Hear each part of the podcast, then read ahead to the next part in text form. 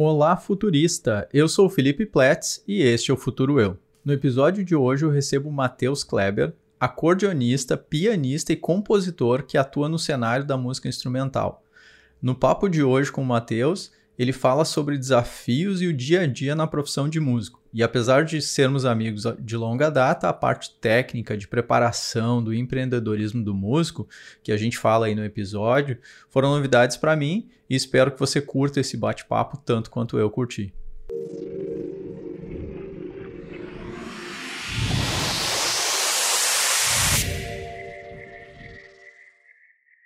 O Matheus começou seus estudos musicais na Fundarte, em Montenegro, no Rio Grande do Sul. Posteriormente, ele graduou-se em composição pela Universidade Federal do Rio Grande do Sul e é mestre em performance na música popular pela Unicamp. Desde 2006, é integrante da banda X-Quinas. Em 2010, lançou seu primeiro disco autoral chamado Ida. Em 2016, lançou o CD Congruências, que figurou em listas dos 10 melhores discos do ano Elogiado por críticos especializados, o trabalho recebeu sete indicações ao Prêmio Açorianos. Em 2017, ele lançou o DVD Aos Tedes, e ainda no âmbito da música instrumental, ele atua ao lado de músicos consagrados da música gaúcha e já dividiu o palco com nomes importantes do cenário artístico brasileiro.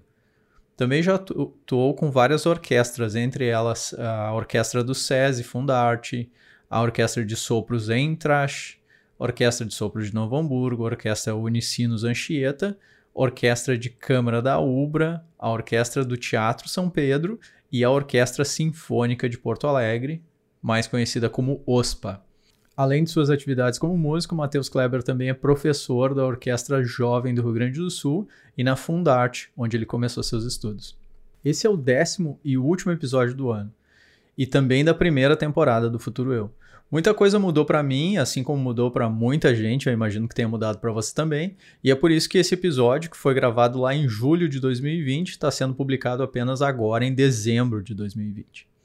O formato já é levemente diferente dos outros episódios, uh, mas outras mudanças e novidades estão planejadas para a próxima temporada. Então, siga o Futuro Eu nas redes sociais e se inscreve aí para receber os novos episódios assim que eles saírem do forno. E agora vamos para a entrevista. Olá, Matheus, bem-vindo ao programa. Muito obrigado por ter aceitado meu convite para estar tá aqui sendo entrevistado. Olá, Pledis. Bom dia, bom dia, boa tarde, boa noite, né? Enfim, prazer é meu. Muito obrigado pelo convite. Tenho acompanhado aí o podcast, está muito legal, cara. Parabéns pela, pela iniciativa e pelo projeto. Pô, legal, obrigado. Muito obrigado. E aí, como, como eu estava falando para os ouvintes antes, na, na, introdução do programa, uh, o Matheus, então, ele é músico né, e compositor. E aí, conta um pouquinho para nós, Matheus, como é que tu te descobriu músico? É uma coisa que vem de família, tu teve influência é, na, na, família, de criança já? Como, como é que tu te descobriu como músico? Então, Felipe, eu costumo dizer que a música é que descobre a gente, né? Isso eu sei de vários casos da área, de colegas tal. E comigo não foi diferente, desde muito cedo, assim, sei lá, dois, três anos eu já despertava um interesse pela música, né? E aí eu tenho um dindo, um padrinho, como a gente fala aqui no Sul, uhum. que é músico também, então muito por influência dele eu comecei a tocar, ele toca acordeon também, então né? A paixão pelo, pelo instrumento se deu muito em função desse meu dindo. E assim, minha, minha, minha mãe, minha avó conta que, que eu subia no sofá e fingia que estava tocando, fazia aquelas coisas de criança, assim, sabe? então já, já teve um interesse muito cedo pela música.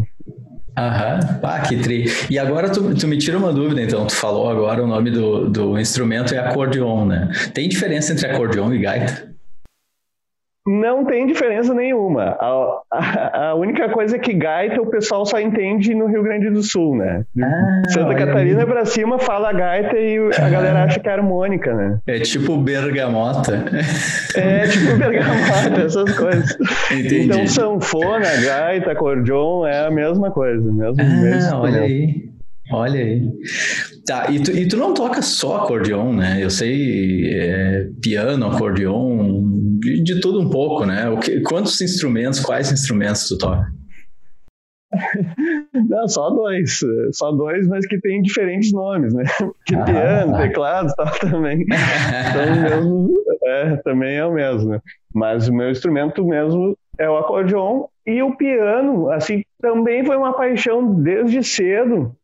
Que, assim, eu como tive esse interesse logo, e por sorte aqui na cidade tem a Fundarte, que é um grande conservatório e tal, meu Dino já dava aula lá, eu logo fui para a Fundarte, né? Muito cedo, assim, com seis anos. E aí queria aprender a tocar acordeon, só que tem um, aliás até hoje ainda está isso no instituto, no estatuto que para entrar nas aulas de acordeon tem que ter no mínimo oito anos. Ah. é um instrumento muito grande, muito pesado, Sim. Tal. E aí, o que, que fizeram? Falando com a minha mãe, não, a gente pode colocar ele por enquanto na aula de piano. Que ah, não, entendi. E aí que, que eu comecei a tocar piano, mas na verdade o que eu queria desde o início era acordeon. Olha mas aí, o piano cara. depois foi uma, uma, uma paixão que, que, que, com o passar do tempo, assim, eu, eu comecei a gostar e, e, e também me, trouxe muita coisa, assim, né? Pra, pra, eu aí comecei a estudar literatura do, do instrumento, ter um contato mais direto com música erudita tal, então foi bem importante, assim, na minha formação. Pô, legal, cara. Interessante. E Bom, e, e, o acordeon, eu já te vi tocando em, em diversos uh, ritmos diferentes, tipos uh, de música diferente, né? Isso, isso é uma coisa que, que me encanta, que eu acho muito interessante, assim, né? O, o uso do instrumento para dar né, o, o ritmo em, em diferentes uh, estilos. Que estilos musicais tu já tocou e, né, e, como que é essa mudança, assim? Tipo, um dia tá to, tocando uma milonga, no outro dia tá tocando um, um rock, um heavy metal.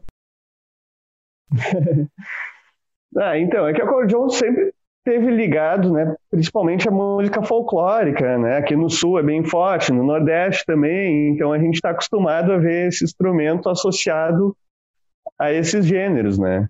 Uhum. E eu desde sempre, assim, fui meio inquieto, né, tal. Até tem a ver com aquilo que eu estava falando de por tocar piano também. Eu sempre tive contato com outros gêneros uhum. e e até mesmo na escola, né? Tu deve lembrar. eu sempre, assim, não fui um cara que tinha uma turma só. Eu circulava ah. com várias galeras tal. Então isso acaba aparecendo na música que eu faço também, né? Eu flerto muito com, com diferentes estilos. E, e, gosto muito disso, procuro fazer isso, assim, acho bem, bem importante, né, essa, esse, esse hibridismo. Que assim. legal, é. é. E, e, e, isso é, é, muito legal porque é como tu falou, não é comum, né? Não é comum a gente ver assim, a gente vê no, no Rio Grande do Sul, né? E, e como o Matheus falou, só para para deixar claro para quem está nos ouvindo, nós estudamos juntos é, no segundo grau e nós somos de uma cidade do interior do Rio Grande do Sul e é comum a gente é, ouvir músicas gauchescas, né, folclóricas, uh, com acordeon. E, e aí tu levou o instrumento para outro outro nível, outros gêneros e tal, né? Quais gêneros tu já tocou? Pode falar um pouquinho dos teus projetos? Claro, posso sim, posso sim. É, na verdade, sim, eu não considero que eu levei, né? Isso é uma coisa que já acontecia há bastante tempo, né? É, pouca gente sabe, mas a primeira gravação de rock no Brasil tem acordeon. Olha aí. Foi em, é, em 1956, a cantora Nora Ney ela regravou aquela Rock Around the Clock Uhum. E aí tem, tem um acordeon lá, então é uma coisa Olha, que, que né, legal. já há bastante tempo. É que depois, tu, tu, mas né, mas para mim foi tu que levou, tá? Deixo gravado aqui. tá bom. tá bom. Mas assim, eu participo de projetos de, de, de samba, eu toco muito com Nelson Coelho de Castro, que é um grande compositor aqui, aqui de Porto Alegre. Né? Atualmente eu moro em Porto Alegre. E, e tô, assim, gosto muito de samba, gosto muito de choro também. Eu toco bastante choro, né? Tem um pessoal do chorinho que eu, que eu acompanho bastante, toco com eles, componho choro. Meu primeiro disco foi com, com o Pedro Franco, que é um chorão, assim, né? Tal, toca bandolim, então veio muito dessa escola. Então também teve muito presente. E assim, o meu primeiro trabalho na música lá, com 13, 14 anos, foi tocando música erudita, num quinteto de acordeon, que é o Quinteto Perche. Então, esse contato com a música erudita também aconteceu muito cedo, até pela minha formação ter sido dentro de um conservatório e tal. Então, né, também foi um gênero que eu circulei bastante, assim, depois na graduação também, a, a, na época que eu fiz a graduação não tinha espaço para música popular dentro da academia, hoje isso já mudou um pouco, mas naquela época era só música erudita, né? Uhum. Então também é, ajudou bastante aí para esse lado. E o rock eu sempre gostei, né? Desde, desde moleque e tal. Então, isso né, era um caminho meio natural. Uhum. então, volta e meia acabo gravando coisas com o pessoal do rock, já gravei com o pessoal do reggae. Já, né, Olha né, aí, cara. Com a, com a Tati, Portel, Olha, que tri. enfim, uma galera. E, obviamente, a música regional, né? Que isso né, teve presente desde, desde o início, assim na, nas coisas que eu ouvi em casa, né? Meus pais gostam bastante, tal. Meu avô era muito ligado às coisas do, né, de CTGs, né? Os centros de tradição gaúchos, aquela coisa. Então isso sempre teve muito presente. E mais recentemente eu descobri o forró, forró que é uma, cara, é que é uma coisa que eu não gostava muito e depois que eu fui para Campinas passei a olhar com outros olhos, assim, opa, não, peraí, interessante tal. E, e claro, tem muito, muita sanfona, muito acordeão presente, né? Então, ajudou muito a despertar esse interesse. Legal, e, e fazer essa esses diferentes gêneros, assim, é para ti como músico, é simplesmente outra música indo para outro gênero ou tem todo um, um estudo, assim? Eu pergunto porque, assim, por exemplo, eu, sou, eu não entendo nada de música, né? Então, assim, meu, meu conhecimento é o que eu escuto é, de música que eu gosto e tal, algumas me agradam, outras não, outras não, é isso. E eu também sou bem eclético e tal, escuto músicas de variados gêneros. Mas aí, é, para mim, como desenvolvedor de software, eu entendo assim, ah, eu, eu, tenho duas variantes geralmente, né? Eu sei desenvolver software, e aí eu posso desenvolver em diferentes linguagens de, de programação para diferentes linhas de negócio. Então, eu posso estar desenvolvendo numa linguagem é, para bancos, daqui a pouco eu, eu posso usar a mesma linguagem para um sistema de viagens, ou eu posso mudar de linguagem. Isso tudo adiciona complexidades e conhecimentos que eu preciso agregar, né? É, é, parecido com a música, assim, mesmo que tu esteja com o mesmo instrumento, isso te adiciona uma outra complexidade, uma linha de estudo que tu tem que fazer. Como é que funciona isso na música? Olha, é bem parecido, sim. É, e tem muito a ver com o que você falou de para que público que eu estou tocando. É, o que, que esse público está interessado, como eles costumam ouvir a música, tem muito disso também, né? E uma coisa que eu costumo falar é do sotaque. Assim, como falando, a gente tem um sotaque, tocando também. Então, às vezes é necessário neutralizar esse sotaque. Às vezes não, às vezes o cara que te chama quer realmente esse sotaque, assim, não, eu quero dar um ar de música regional para minha música e por isso eu chamei um gaiteiro do Rio Grande do Sul para ah. trazer essa coisa. Mas às vezes não, às vezes ele está buscando uma sonoridade mais universal, tal. Então, né, tem que tem algumas ah. coisas que a gente tem que cuidar, assim, né, a parte do acento, aquela coisa que, ah. né, que até falando, a gente tem muito isso aqui no Rio Grande do Sul, né? Tocando isso aparece bastante, porque claro, tem uma influência argentina, né? A maneira como os argentinos tocam, o tango é muito marcado, então isso aparece muito na, no, na nossa música, assim. Mas é bem parecido, assim, pelo que eu tava. Eu entendo muito pouco de programação também. mas a maneira como tu falou, eu ah, me identifiquei, assim, olha, é por aí mesmo. Então tá, legal. É, o, o, sotaque é uma coisa boa, a gente leva ali é, vício de linguagem, né?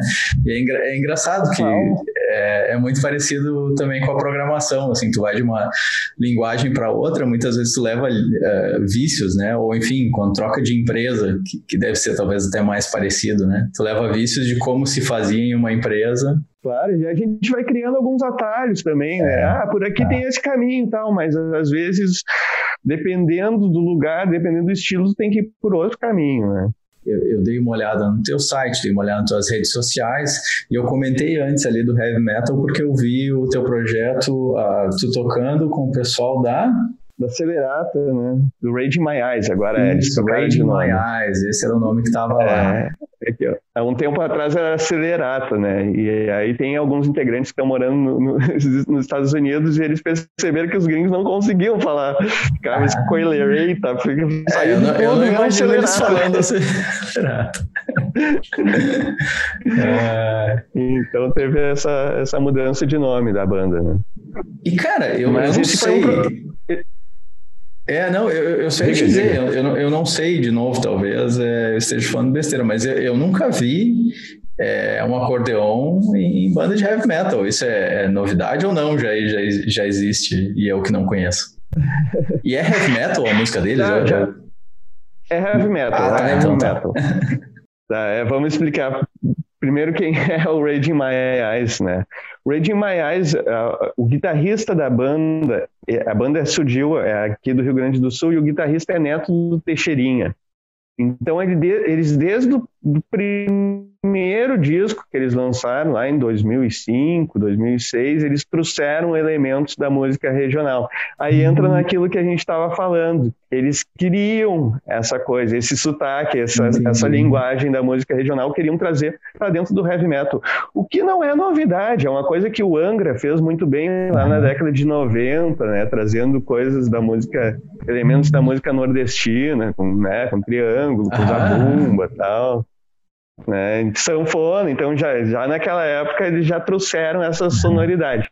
Essa banda teve a ideia de trazer o, os elementos daqui, né, então surgiu esse heavy metal milongueiro, o pessoal chama eles assim.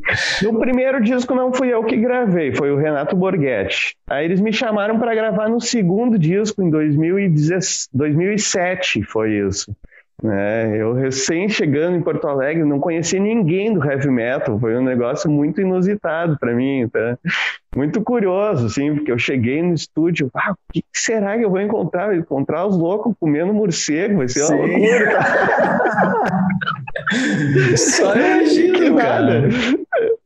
Que nada, cheguei lá, os, caras super nerds, assim, com um óculos, ó, tá aqui tua partitura e tal. Ah, tá bom, tá, obrigado. e, nossa, os, os, caras muito profissionais, assim, muito bons, bons músicos, a maneira como eles gerenciam também as redes e, e a banda. E aí, a partir de, de 2007, eu, eu, comecei a ter um contato com o pessoal do, do metal. Mas eu, eu, eu só gravei disco, não toquei ao vivo, né? Uhum. Mas comecei a perceber, assim, a, um dia me ligaram da UBC, que é quem cuida, é o escritório que cuida do, dos meus direitos autorais. Matheus, entrou um, uma arrecadação aqui do Japão, tu andou tocando no Japão? Não, não toquei no Japão. Que estranho. Mas o que que é? É uma banda que acelerar, entendeu? Caramba. Ah, eu gravei o disco deles. Não, então sou eu mesmo, tá certo.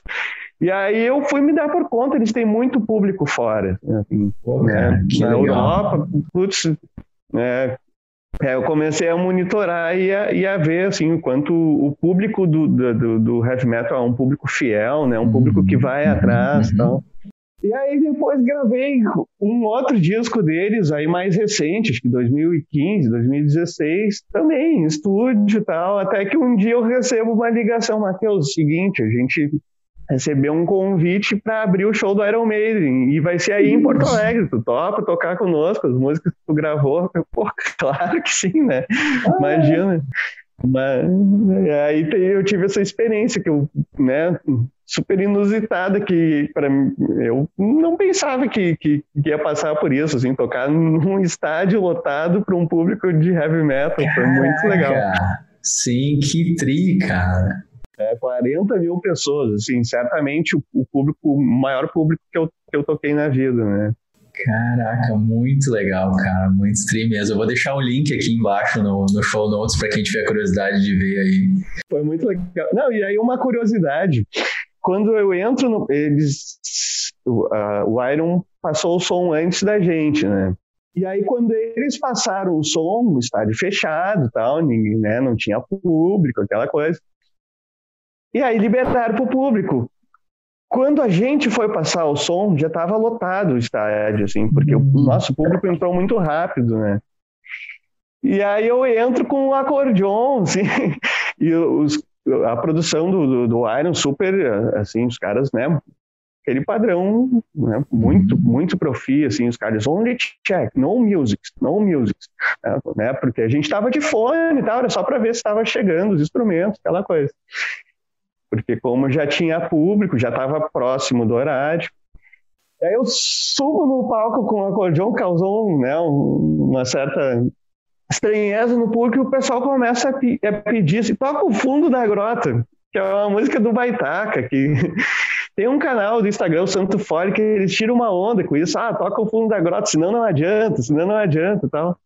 E, pô, os caras tinham pedido para não tocar música, né? Não. E aí eu expliquei, assim, o público ficava muito perto da gente. Não, não posso, eles estão só pedindo pra gente checar o som e tal. Cara, quando eu abri o acordeon no PA, que são as, as, as caixas que vão pra plateia, eu pensei, ah, é a única chance que eu vou ter na vida de fazer. O que, que os caras vão te fazer? O que, que os caras vão fazer? Vão te mandar embora? Aí toquei o, não, o iníciozinho, assim, não ia tocar a música, né? Os caras não vão conhecer isso, eles não sabem o que é uma música. Ninguém conhece isso. Que Eu toco o iníciozinho, assim, o estádio inteiro. Ah! Levantou aquela vibração, assim, foi muito legal. Que foi muito intriga. massa. Aí ganhei a plateia, assim. Aí depois, quando entrei para fazer o show, que eu não tocava o show inteiro, fazia só uma participação em duas, três músicas. No que eu entrei, a galera já vibrando, assim, que eu já tinha ganhado a simpatia do pessoal. E aí algo que para mim, nossa, foi muito marcante. Até tem vídeo no meu Instagram disso. no final, na hora dos agradecimentos, eu entro de novo no palco para agradecer e tá, cara, a galera inteira gritando, gaiteiro, gaiteiro. que show, cara! E, e, como é que é essa a energia, o nervosismo? Como, como é que enfim, num, eu imagino que num show uh, pequeno, né? Sei lá, eu não, eu não sei o que é um show pequeno, tu me diz aí o que é, mas eu imagino que mesmo um show pequeno, médio e tal, o cara deve ficar nervoso antes de entrar, né? Eu imagino com 40 mil pessoas te assistindo ali, te tocando ao vivo e tal, né? Fazendo uma performance para essas pessoas, deve ser incrível, assim, a, a sensação. Cara, a adrenalina é muito alta. A adrenalina vai lá em cima, assim naquela semana eu sentia muita panturrilha, né, de tensão, de mas assim, a gente super se preparou bem, muito bem para aquele show. A gente fez algo foi perto de 10 ensaios. A banda foram 10 ensaios, eu não fui em todos, nem todos eu consegui ir, mas foi tipo, no mínimo um sete eu fui. Então tava tudo muito automatizado assim já. Então hum para tocar não estava não tava nervoso, mas estava um pouco apreensivo como seria a recepção da galera, né, tal, para estar com um instrumento diferente, tal. E e aquela coisa, né, de, de, usando fone sem fio, eu tava com um transmissor sem fio e o medo de, ah, e se não, não funcionar, porque num estádio tem muitas ondas, né, tem rádio da polícia, uhum. tem rádio da produção do Iron, então o meu medo maior era isso, vir uma, uma, uma interferência, entrar, sei lá, a polícia no meu fone, assim, esse, tipo, esse tipo de preocupação era bem grande. Mas deu tudo certo, assim, foi muito legal. Só que naquela noite, cara, não consegui dormir. Eu fui pegar no sono, assim, tipo seis da manhã, porque a adrenalina estava muito alta, né? Então, Imagina. realmente, é uma, uma energia absurda, assim. É E é muito desproporcional essa troca de energia, né? Imagina, uhum. 40 mil pessoas contra cinco ali, então é um negócio que exige um preparo muito grande. E isso eu fiquei muito impressionado com, com os caras do Iron, assim, porque meu, eles correm. Primeiro que eles não são novos, né? Uhum, uhum. e outro que o preparo físico, principalmente do Bruce, assim, é um negócio absurdo. O cara corre o show inteiro, canta muito, assim, o cara canta pra caramba. É, é... Nossa, não é à toa que eles estão onde é, estão. É, é, é, muito eu, foda. Eu, é imagino, deve, deve requerer muita disciplina, né? As pessoas às vezes devem olhar de fora, assim, né, e tal, ah, os caras são loucos e tal, e loucura, mas, cara, deve requerer uma disciplina muito grande. Não, uma disciplina muito grande e uma disciplina que vai além da parte técnica no instrumento, né, porque uhum. tem que uhum. estar com um preparo físico muito em dia, né, e, e até mesmo, assim, energia, tu tem que estar com um mental muito preparado também. Uhum, né? Porque tem dias que tu acorda bem, tem dias que não acorda claro. bem, e é normal isso, né? Agora, os caras que têm uma rotina de show, assim, tem que né, corresponder àquele público gigantesco, não é fácil. E, e, como é que é a tua rotina uh, antes, antes de um show, assim? Como é que tu te prepara? O que que tu faz? Tem algum, alguma coisa que tu faz em especial e tal antes do show, um dia antes e tal, para se preparar? Eu tenho alguns rituais que eu faço, assim. Rituais no sentido de concentração mesmo, né? Tipo, antes do show, uma hora antes do show, já desligo o celular, já, já começa uma imersão, né? Uma preparação para não, aqui. É. E, e assim, algo que é curioso, eu não fico nervoso no dia do show. Geralmente eu fico uma semana antes, na fase de preparação para o show. Né? Quando as músicas ainda não estão embaixo dos dedos, isso me causa uma certa ansiedade, assim, né? E, então, é, eu lembro na, nesse show especificamente, assim, uns 10 dias antes do show estava bem, bem apreensivo. Depois, à medida que aconteceram os ensaios tal, aí eu fui relaxando, porque começa a automatizar as músicas, né? Botar embaixo do dedo e, ver, e nesse caso eram era tudo muito rápido, né? O pessoal do metal gosta de tocar tudo muito rápido, absurdamente rápido. então, para mim, foi bem, bem complicado, exigiu bastante preparo, assim.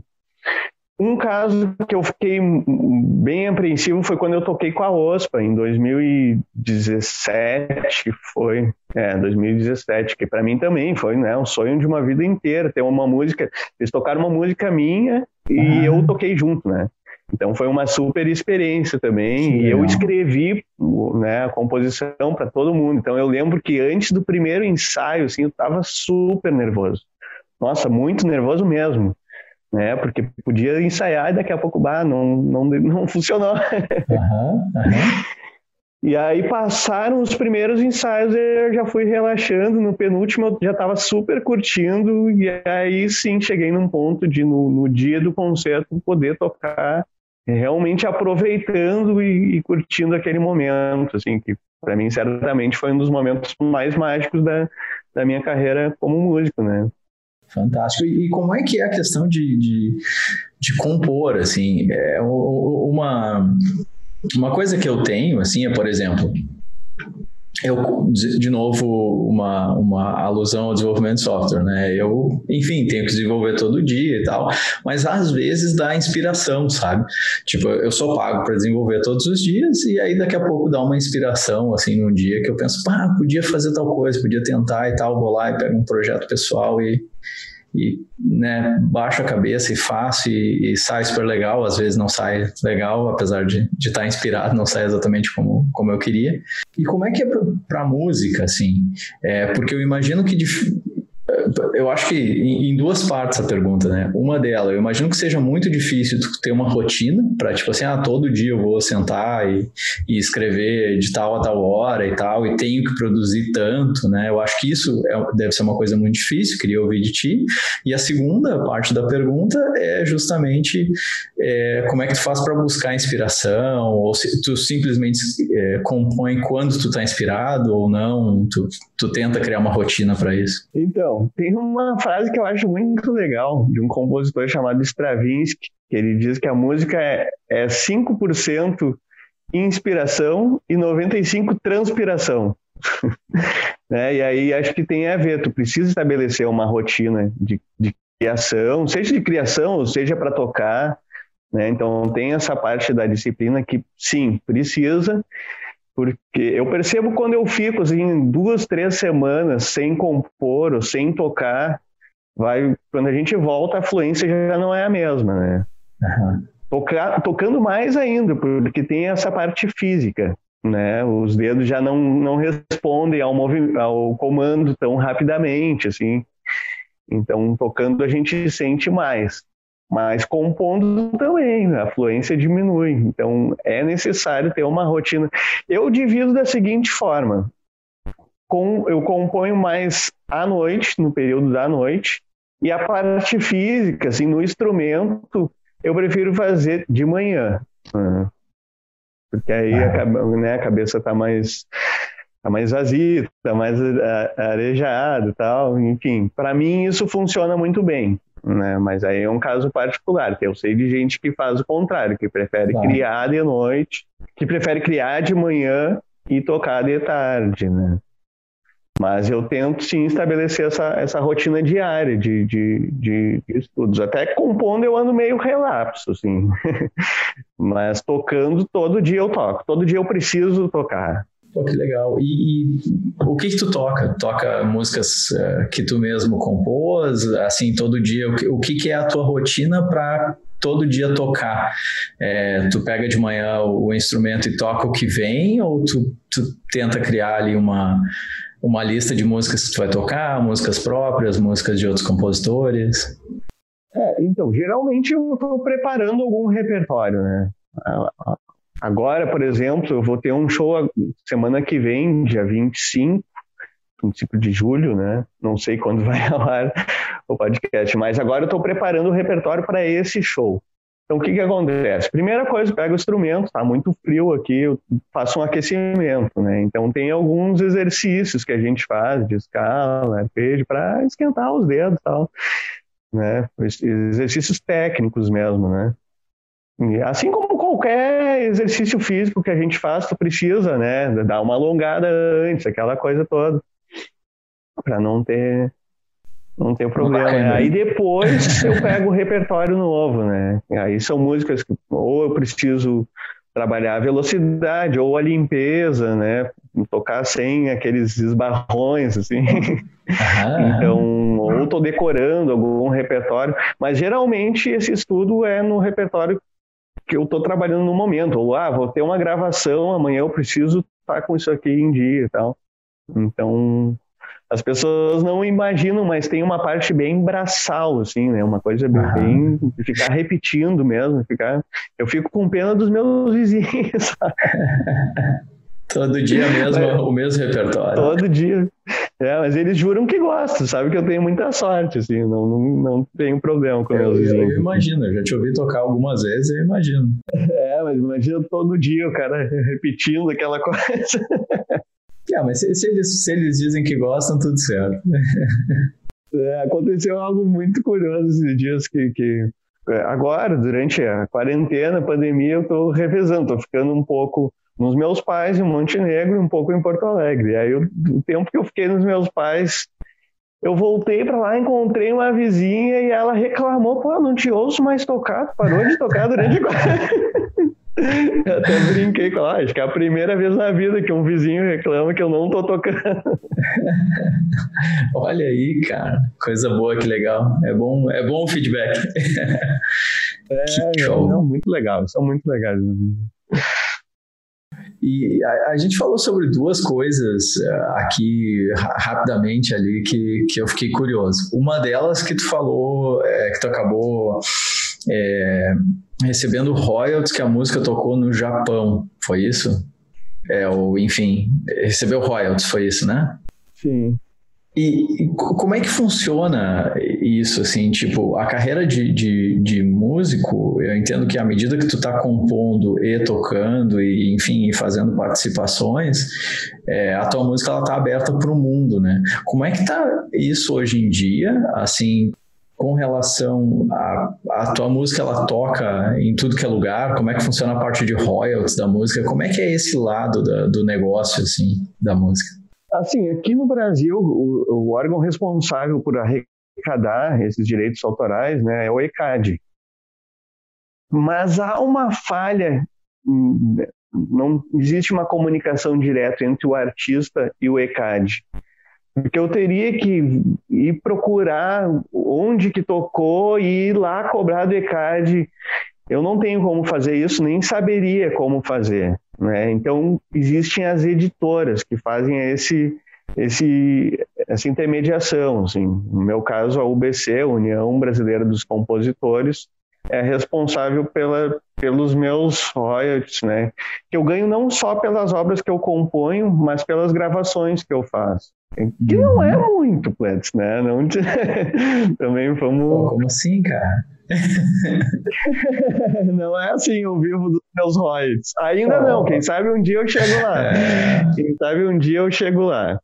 É, eu tive alguns cases que eu ganhei alguma, um valor um pouquinho melhor, assim. Um foi de um artista que eu gravei, que é o Felipe Cato. Eu gravei um disco dele e teve uma música que entrou numa novela da, da, da Globo. Então aí teve né, uma, um, assim, uma grande taxa de, de, de amostragem, que né, todo dia, no horário nobre da TV, estava lá tocando. E tinha uma introdução bem grande, assim, de, de, de piano, e o Felipe foi muito legal e me colocou como coautor, assim, por causa dessa introdução. Né? Então, que nesse legal. caso, foi, foi, foi bem legal.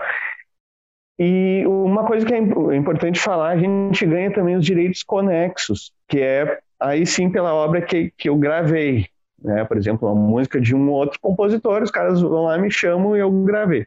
E aí a gente ganha os direitos conexos, que, que, que é uma parte que é dividida entre todo mundo que gravou, entre os produtores. Né? Por isso que uhum. se não é uma, uma amostragem muito grande, não é muito, assim.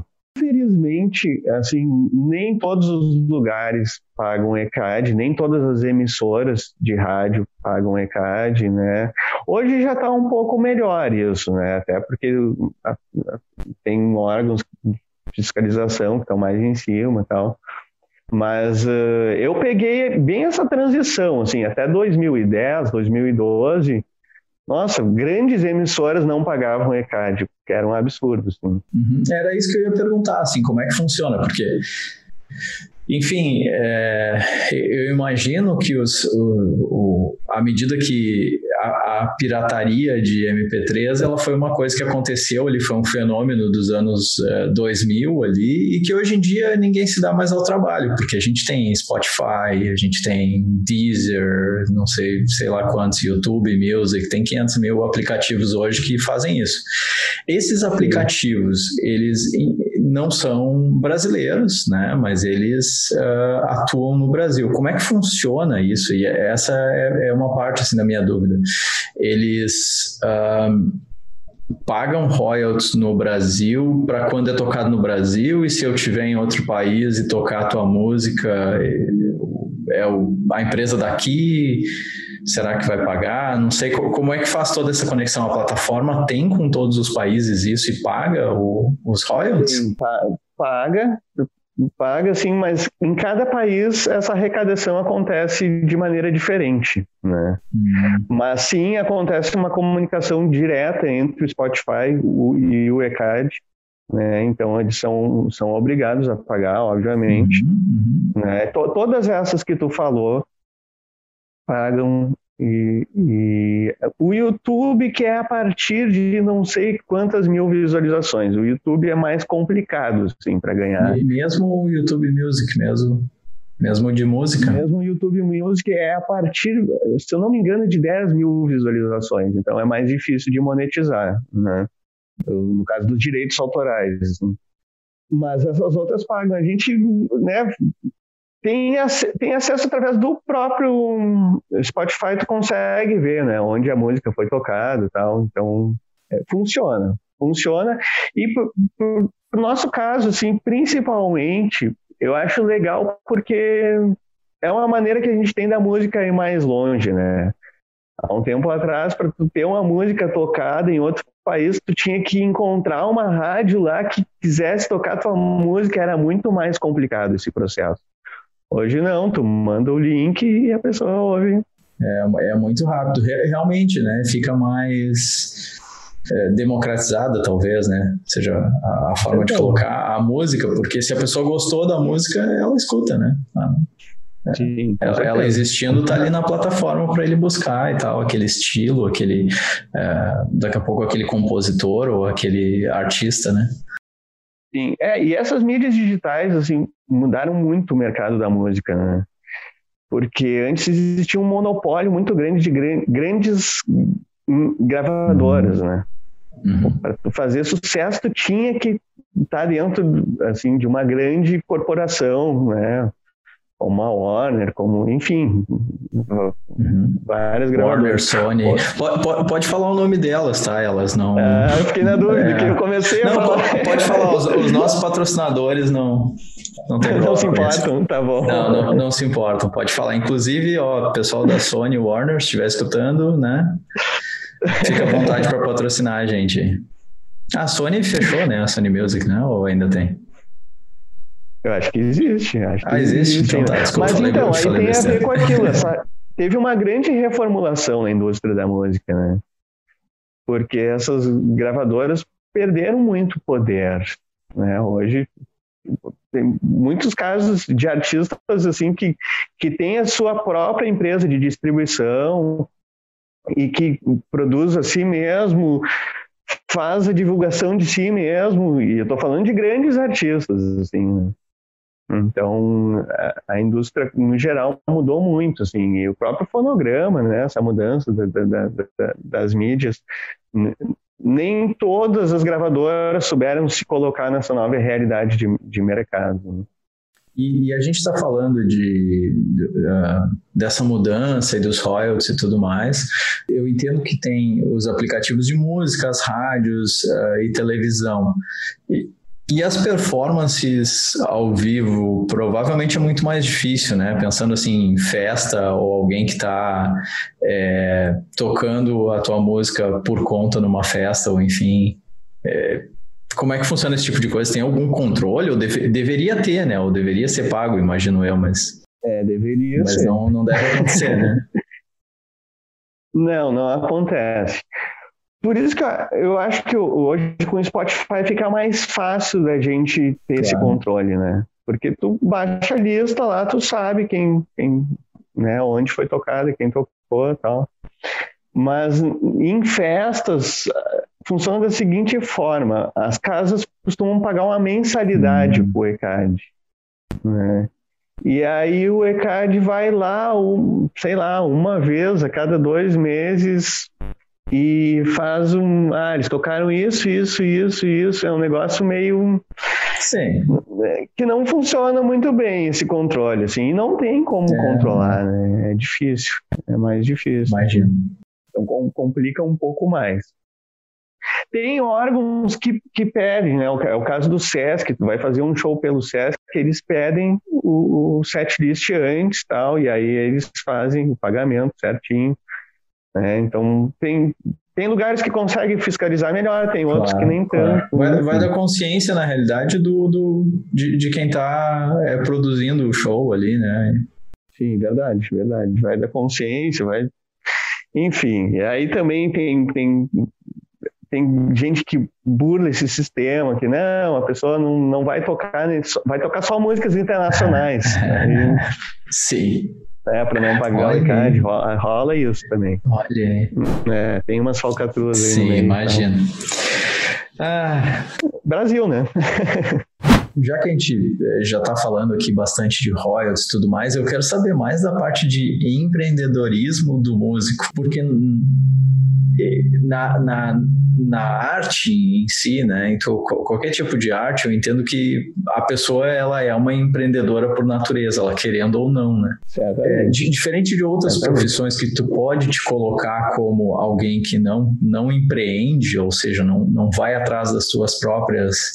Uh, dos, dos teus próprios negócios, das tuas próprias. Uh, uh, contribuições ali na parte da arte, tudo que tu faz é isso, né? Buscar a tua, colocar a tua própria impressão ali atrás dos teus próprios é, meios, né, para transformar essa arte em negócio. Como é que é isso para ti? Uh, como é que funciona para ti? É, tu já falou é, que tu tem uh, a UBC, O é isso, cuida da parte dos, dos direitos, direitos autorais. autorais né? Então, assim, tu já tem alguém que cuida dos direitos autorais, é, e aí tu, tu tem as tuas mídias sociais, eu acompanho, tu tem os diferentes projetos que tu participa. Como é que funciona isso? É tudo gerenciado por ti? É, essa, essa é uma dúvida que eu tenho, e a outra é como que tu faz para, assim, como que tu te enxerga como um empreendedor nessa, nessa área? Ah, ótima pergunta, sim. Porque o músico cada vez mais está nesse espaço de, de, de, de, essa condição de empreendedor, né? Está tá acontecendo uma grande mudança também no, no mercado musical. Tem muitas orquestras fechando, então muitos músicos que antes eram assim tinham um emprego fixo, né? Eram assim vinculados a uma instituição hoje precisam vender a si mesmo, né? Uhum. E aí as mídias sociais é um importantíssimo espaço para gente para isso, né? E no meu caso sou eu mesmo que, que gerencio as, as, as minhas mídias e tento ter um, um, cuidado assim de manter elas de uma maneira bem bem profissional vinculado a minha profissão mesmo, né? Uhum. Tinha uma época que me, misturava tudo, botava né, foto com família, foto com. Enfim, hoje eu já tenho um cuidado maior e é uma coisa que eu brigo muito até mesmo com os meus alunos, assim, né? Eu, eu brigo não, mas fico alertando eles sobre isso porque eu percebo que, infelizmente, a, a, principalmente nos cursos de graduação, a gente ainda não, não aborda esses assuntos. E eu acho que deveriam ser abordados, porque hoje fazem parte da nossa profissão. Como se portar numa mídia social, como se vender, como né, precificar o teu serviço. Então, são, são, são todas questões que, que hoje estão super vinculadas à atividade de, de, de músico, né? Até questões mais, assim, mais burocráticas, de ah, como eu abro uma empresa? Porque muita vez, muitas vezes eu presto um serviço, preciso dar uma nota, né? E aí, que tipo de empresa abrir? São uhum. assuntos que não são abordados numa, num, num, curso de música, assim, de, de graduação. Infelizmente. Acho que a tendência é mudar isso, né? Eu percebo uh, outros, em outros cursos isso já vem acontecendo, né? Eu estava falando esses dias com um amigo da Odonto e ele me comentou que, que, que na, na, na Unicamp eles abriram uma cadeira de empreendedorismo no curso de Odonto. Eu achei muito Olha, legal. Assim. Que legal, é, cara. Acho que a tendência na música é acontecer o mesmo, né? É, eu diria que em qualquer, em, qualquer graduação, assim, tem três coisas, assim, que me parecem básicas e que a gente acaba não não aprendendo muitas vezes ou não tendo contato que poderia beneficiar muito as pessoas ali, né? A, a primeira delas é o empreendedorismo, né? E de, desde a parte mais é, é, objetiva do empreendedorismo, que é né, como que se abre uma empresa, quais são os tipos de empresas que existem. Parece uma coisa muito longe, às vezes, quando a gente está lá estudando e tal. Né? É, esse sistema é um sistema muito burocratizado no Brasil e complexo, né? ele deveria ser simplificado e, e, ensinado. Não que não se esteja fazendo isso, como tu falou, existem cursos fazendo isso e existem, é, enfim, algumas esferas do governo tentando facilitar, é, porque seria muito melhor melhor, né? É, enfim, o empreendedorismo é, é, uma coisa, a segunda é a gestão de projetos, que eu enxergo que, que a gente não tem, e a terceira é o marketing, né? Essas três coisas, elas estão ligadas a qualquer profissão, eu, eu entendo, e eu converso uhum. muito. É, até agora, eu, eu eu comecei é, como voluntário num projeto de mentoria de uma faculdade para estudantes da área é, de computação. E, e, isso é uma coisa que a gente conversa direto, assim, sobre esses três pontos, sabe? Que, que enfim, eu acho que em qualquer carreira daria, daria para utilizar, e muitas vezes é a mesma coisa que tu falou. Falta profissionalismo na hora de usar a rede social, né? E a rede social, ela faz parte do teu currículo. As pessoas às vezes não se dão conta, mas ela faz parte. Não importa se alguém vai contratar o Matheus ou vai contratar o Felipe, vai olhar a rede social, né? Sim, certamente. Então, certamente. É. Hoje é o teu cartão de visitas, né? Exato. É, exa exatamente. O cartãozinho de visita é o teu arroba. é, bem, bem isso. Não, e muito legal isso, Plético. É, esse teu projeto eu acho muito interessante, assim, e, e, e, aí também, por isso te parabenizo pelo conteúdo do podcast, assim, porque acho muito útil em muitas áreas, né, não só a música ou a programação, a gente acaba ficando muito preocupado com o conhecimento técnico e às vezes esbarra nessas questões, assim, que são uhum. muitas vezes fáceis de resolver, ou, né, se tu tem um, pelo menos alguém que te deu o norte, não, vai aqui, vai ali e tal. Então, acho bem, muito legal esse, esse teu projeto e, e também de acessibilizar essa, essa informação, né? Nem todo mundo Obrigado. tem acesso. Valeu, valeu, obrigado. Tem alguma dica, assim, é, para pessoa que está se formando em música ou está entrando na carreira é, de música? Tu tem alguma dica, assim, para a pessoa é, que hoje em dia é fundamental e que tu gostaria de ter, ter tido, assim? É, então, acho que tem muito a ver com isso que a gente está falando, né? Que quando eu percebo o pessoal mais novo, eu tinha isso também quando estava na graduação, fica muito preocupado com tocar, tocar a parte técnica. Eu preciso tocar bem, preciso né, compor bem e tal. E acho que tem um, um, um, caminho muito grande entre o tocar bem e tu estar tá em cima do palco. E aí entram essas questões que, que a gente estava abordando, entra o networking, né? E às vezes esses, essas outras questões acabam ficando esquecidas pelo, pelo, pelo uhum. estudante de música, assim. Então acho que é muito importante, né? A gente tá ligado quem são os outros músicos da tua cidade, o que, que eles estão fazendo. Vai lá, toca uma ideia com eles, né? Até para saber a realidade de, de, de, de mercado, tal eu vi esses dias uma, uma palestra que me chamou muito a atenção do, do Kiko Loureiro, que é o cara que é guitarrista do Megadeth. Ele era guitarrista uhum. do Angra e ele falou uma coisa que me marcou muito. Ele disse que ah, muito comum o cara tocar pra caramba e aí vai assistir um show, um show grande, assim, ver, pô, mas o cara que tá tocando, ele toca menos que eu. E aí o cara fica frustrado frustrado, volta para casa, cabeça baixa, pega a guitarra e estuda mais ainda, para tocar mais ainda, e vai deixar ele mais frustrado ainda. É verdade, cara. É algo que... bem comum de acontecer na minha área, assim. Então, né, acho que esse, não, esse é, gap, é esse, meio, esse meio do caminho, em, o que precisa entre tocar bem e subir no palco, acho uhum. que, que é, é, seria o meu conselho, assim, para o pessoal dar uma olhada nessas outras coisas também, não ficar só de cabeça baixa tocando instrumento.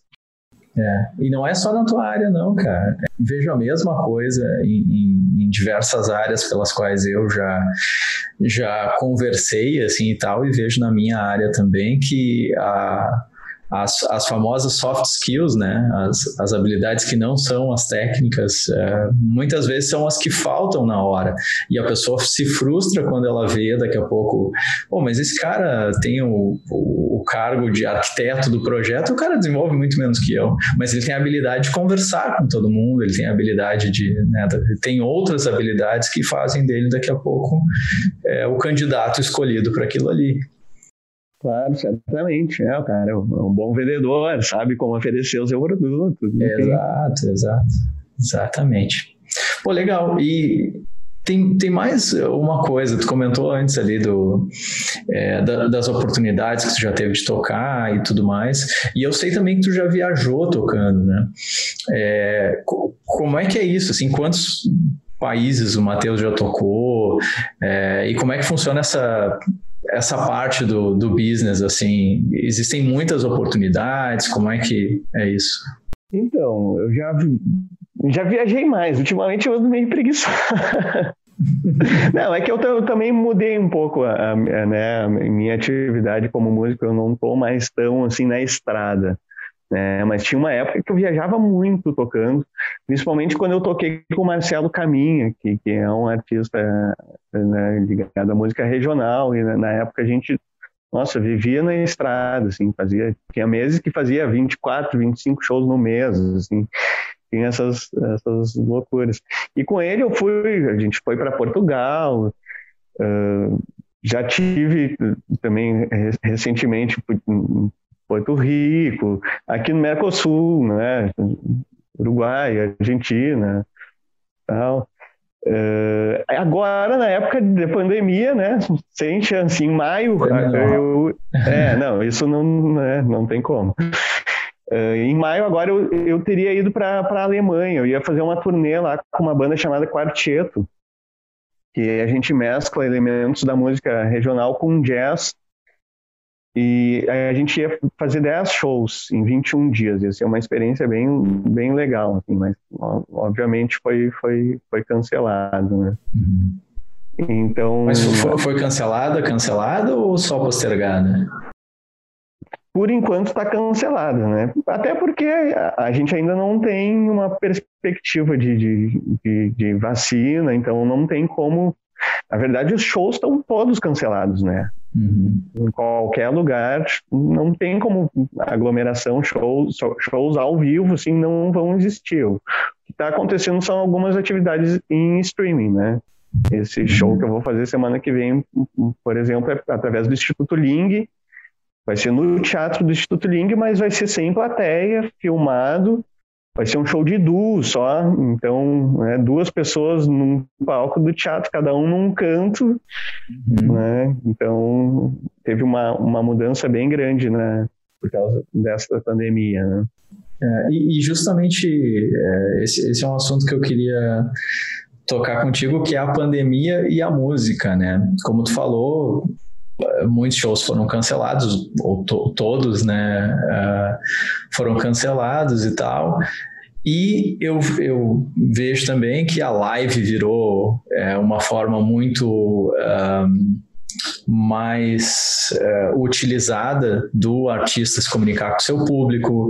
É, eu assisti também, foi essa semana, semana passada, não lembro agora o dia, eu assisti o show do Roupa Nova uh, com a minha esposa e tal, que eles tocaram no palco normal, o show ali deles, e o pessoal todo com os carros e tal, né? Que até depois eu fiquei sabendo que é uma coisa que está tá acontecendo bastante no Brasil, né? Eu não, não vi. Driving, né? É, drive-in, eu não vi isso acontecendo é, aqui no Canadá, talvez tenha também, mas eu não vi e nem sabia que estava acontecendo no Brasil. É, depois ali do Roupa Nova que eu, eu fui ver isso. É, como que a pandemia afetou, então, né, já com esses vários exemplos a gente vê que afetou e afetou muito, como que afetou e como que os músicos estão é, se virando com essas é, alterações aí no cenário da música? Então, eu acho que a pandemia acelerou uma mudança que já vinha acontecendo, sabe? Eu, eu já, já há um tempo atrás já estava percebendo isso, que o público online estava muito maior que o público, assim, presencial, né? As pessoas cada vez mais estão saindo menos de casa, mesmo antes da pandemia isso já vinha acontecendo. Então acho que a pandemia acelerou um pouco esse esse processo. Para mim, uma coisa que foi muito marcante foi quando eu lancei o, o disco Congruências, que foi em 2016 isso. E o show de lançamento foi no Teatro da Santa Casa, que é um teatro para, sei lá, 200 e poucas pessoas, assim. E eu fiz um vídeo divulgando o show com uma das, das, das músicas tal. E aí o vídeo teve 10 mil views. Eu, opa, não, peraí. Isso para mim foi muito marcante, assim, né? Bah. Porque ali que eu comecei a perceber, não, peraí, não, através das redes a gente alcança mais público do que, do que o, o, né, o presencial. E aí eu comecei a, a, a gerar conteúdo, né? Enfim, tentar estar tá nos dois.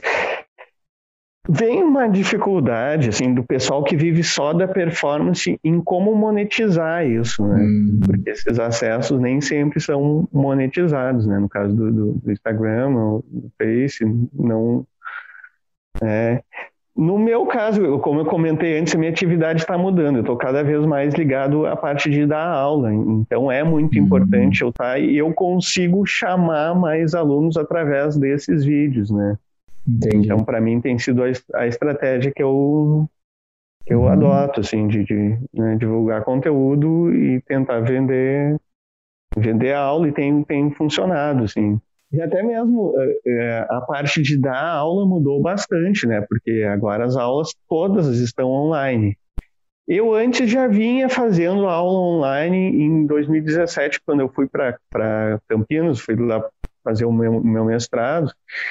Os meus alunos daqui, de, de, de, de, Porto Alegre, muitos mantiveram e aí a gente fez remoto. Então já é algo que eu já vinha fazendo antes da pandemia né? Mas e no caso do acordeon, por ser um instrumento muito pesado, mesmo quando eu voltei para Porto Alegre, alguns, ah, eu prefiro manter online, que eu faço na minha casa com o meu instrumento, uhum, né? Então, claro. isso já vinha acontecendo. Mas com a pandemia eu vejo que esse processo acelerou. Outros que não estavam, que faziam presencial, tal, que vinham ter aula comigo aqui, obviamente agora estão fazendo né? Então claro. teve essa, essa mudança bem, bem grande. Então acho que acho que em várias áreas, né, isso acabou acontecendo. A pandemia acelerou umas mudanças que já vinham ocorrendo. Uhum. É, eu acho que sim. Concordo, concordo bastante com isso. E essa, essa tua estratégia ela mudou uh, a partir da pandemia ou ela já era uma estratégia que tu já estava colocando em prática? Não, já estava acontecendo antes já estava uhum. acontecendo antes, mesmo depois, quando eu lancei. Quando, foi a partir daquele vídeo lá de 2016 que eu comecei a me ligar nisso. Opa, peraí, o público nas redes hoje é muito maior. Uhum. Né? Já tinha ocorrido um fato lá em 2014 de um vídeo que eu participei do Elias Barbosa e o vídeo viralizou, assim, teve muitos compartilhamentos, tá? teve 800 compartilhamentos, o que para mim é um, algo bem grande, 80 mil views. Imagina, 80 mil views são ah. duas vezes aquele meu público na arena, né? Lá tinha uhum. 40 mil pessoas. Então, nossa, são números muito, muito grandes, né? Então, eu já vinha pensando sobre isso e já vinha adotando algumas estratégias em relação a isso. Né? Legal, o, o papo tá ótimo, Matheus, mas eu é, tá perto do fim aí do nosso horário da gravação e eu vou ter que te perguntar então quem é o futuro Matheus. Então, é mais difícil essa pergunta, hein?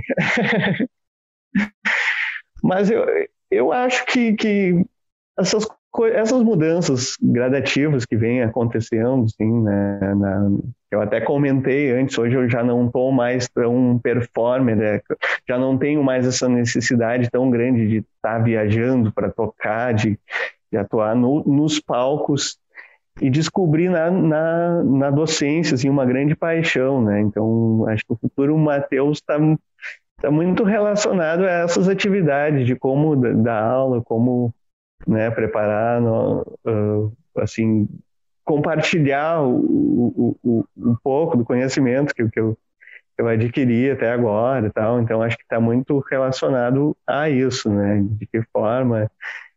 E, enfim, acho que o futuro, Matheus, seria isso. E o futuro, assim, da profissão, já estendendo um pouco a tua pergunta, eu acho que cada vez mais a profissão de músicos está se encaminhando para essa parte online, né? Como dizia o Milton Nascimento, o, o, artista tem que ir onde o povo está, né? E hoje o povo está nas redes, está no online, então eu acredito muito nisso, assim, já, já vejo essa mudança, já via antes dessa pandemia e agora é, isso fica muito evidente para gente, né? Legal. Legal, Matheus. Tem, tem algum recado, algum uh, show, algum projeto que tu queira compartilhar aí com o pessoal que está nos escutando? Vai ter esse, o próximo show agora, dia 25 de julho, na, na, no, no, Instituto Ling, né, nas redes do Instituto Ling. E também convido o pessoal a, a acessar lá meu, meu Instagram, meu, meu YouTube. Eu estou sempre né, tentando produzir conteúdos. Então fica lá, MT Kleber, acho que tu vai deixar o, o link, né? fica esse convite aí pra galera, então. Beleza, pode deixar. Os links estão todos no show notes aqui do episódio, pessoal. Quem quiser assistir, uh, acompanhar o Matheus, acompanhar o trabalho dele aí, recomendo. Uh, Matheus, muito obrigado pelo teu tempo, muito obrigado aí pela, pela, pela disponibilidade para dar essa entrevista para nós. Imagina, eu que agradeço pelo convite, foi um, um prazer e novamente parabéns por essa, por essa iniciativa, é muito legal. Valeu, obrigado. É, a tiazinha, aquela tua fã número um, ela continua indo nos shows? Ah, uma mais velha, sim, uma senhora. Isso, isso, isso, era uma senhora. Tá, tá. Sabe que ela nunca mais foi, cara. Não sei se será que morreu, não sei. sei que eu não tenho contato com ela.